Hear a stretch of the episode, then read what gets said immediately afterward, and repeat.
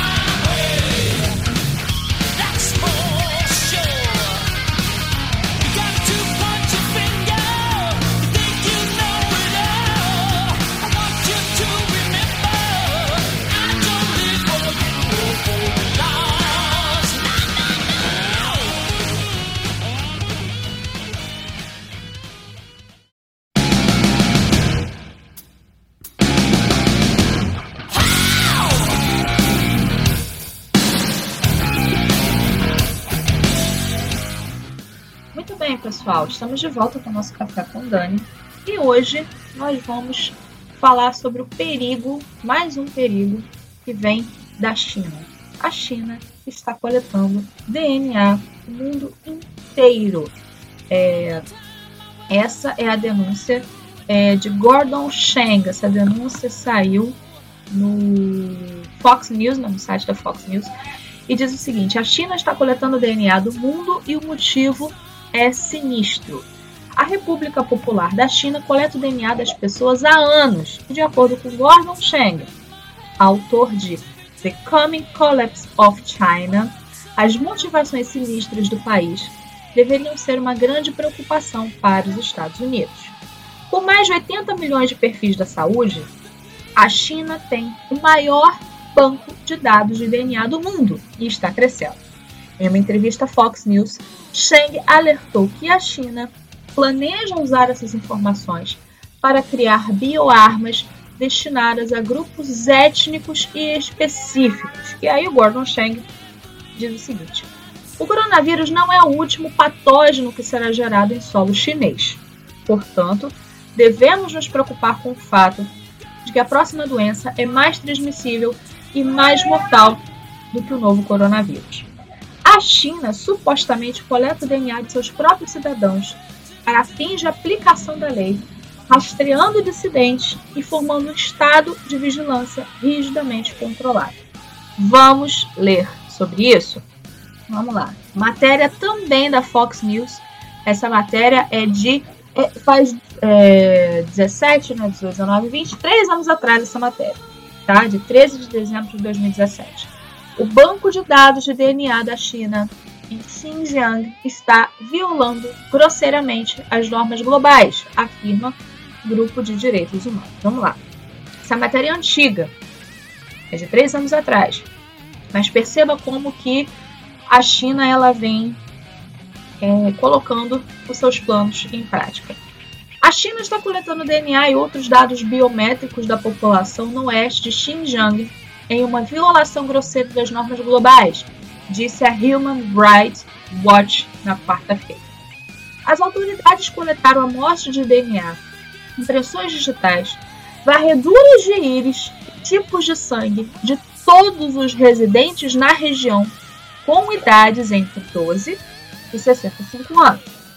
O DNA e os tipos de sangue estão sendo coletados por meio de um programa de exames físicos anual gratuito chamado Physicals for All. É, é, a agitação em curso em Xinjiang entre uigures, um, um povo em sua maioria muçulmano, e chineses de maioria étnica Han, resultou na morte de centenas de pessoas e na repressão violenta da segurança por parte do país comunista, que culpa militantes islâmicos pela luta. A mídia estatal disse que a participação nos exames físicos foi voluntária, mas Sophie Richardson, diretora da Human Rights Watch na China, disse que não. E aí ela disse o seguinte: o banco de dados obrigatórios de biodados de uma população inteira, incluindo o DNA, é uma violação grosseira das normas internacionais de direitos humanos.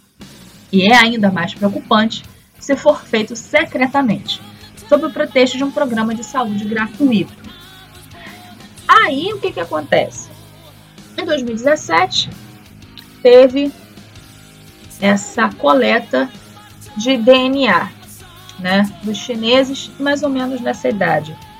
Não é mais ou menos nessa idade que as pessoas são contaminadas assim pelo coronavírus, assim, só para é porque assim as crianças ficam assintomáticas, é, não apresentam sintomas, né? Elas têm um pouco mais de saúde, né? Geralmente nessa idade, né, entre 12 e 65, que né? Mais de 65, na verdade, que a galera pega, consegue pegar o coronavírus e tal, e tem as comorbidades. Não é estranho isso? Três anos atrás, a China ter feito isso, e aí vira o coronavírus, que é isso tudo que a gente conhece, fora o fato de existir um documento dos Rockefeller, né, falando de um coronavírus, falando de testes, né? De testes que foram feitos, testes de evacuação, testes de não sei o quê. Não é muito esquisito? Não é muito estranho, né?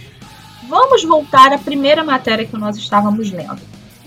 É, que continua dizendo assim: a China também encontrou maneiras de obter DNA de estrangeiros, incluindo americanos. Como exatamente eles obtêm essas informações confidenciais? O Gordon Chang respondeu: comprando empresas americanas que têm perfis de DNA, subsidiando análise de DNA para empresas ancestrais e hacking.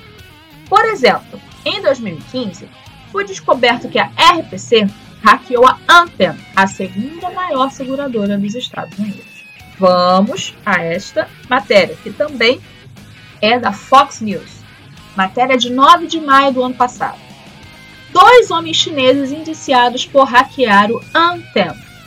Um grande júri federal indiciou dois membros do grupo de hackers extremamente sofisticado operando na China no roubo de informações pessoais de 2014 2015 de quase 79 milhões de clientes da seguradora Anthem, o maior hack de assistência médica conhecido na história dos Estados Unidos. O Departamento de Justiça disse que os dois também hackearam três outras empresas sediadas nos Estados Unidos, que não foram citadas, uma no setor de tecnologia e as outras em materiais básicos e comunicações.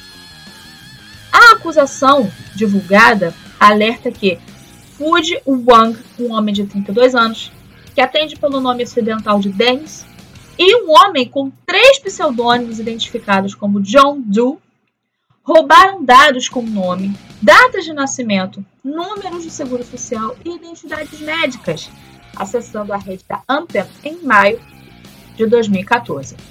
Seu acesso não foi encerrado até janeiro de 2015, depois que foram detectados. Quer dizer, depois que eles foram descobertos, que eles souberam que foram descobertos, eles continuaram acessando dados dessa empresa. A Anthem, com sede em Indianápolis, a segunda maior seguradora do país, concordou em outubro do ano passado em pagar ao governo um valor recorde de 16 milhões para resolver possíveis violações de privacidade. A Anthem disse em um comunicado que estava satisfeita com a acusação e ressaltou que não há evidências de que as informações obtidas por meio do cyberataque de 2015 contra a Atom tenha, tenham resultado em fraude. A Alex Holder, fundador e diretor de segurança da informação da empresa, disse que não há evidências confiáveis de que os dados roubados tenham sido colocados à venda para uso em roubo de identidade. Ele disse que os dados da Anthem seriam muito mais poderosos em nível patrocinado pelo Estado para fins de espionagem do que em mãos privadas. Qual é o que, que ele está tentando dizer aqui?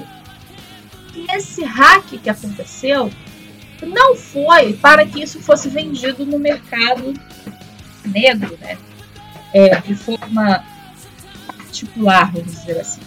Mas que tudo indica que houve uma conspiração de Estado, né? que houve uma, uma, uma espionagem de governo, de governo para governo. É isso que ele está tentando dizer aqui nessa frase. E realmente é perigoso, tá? Em um relatório de 2015, a empresa de segurança, a empresa de segurança da ANTA,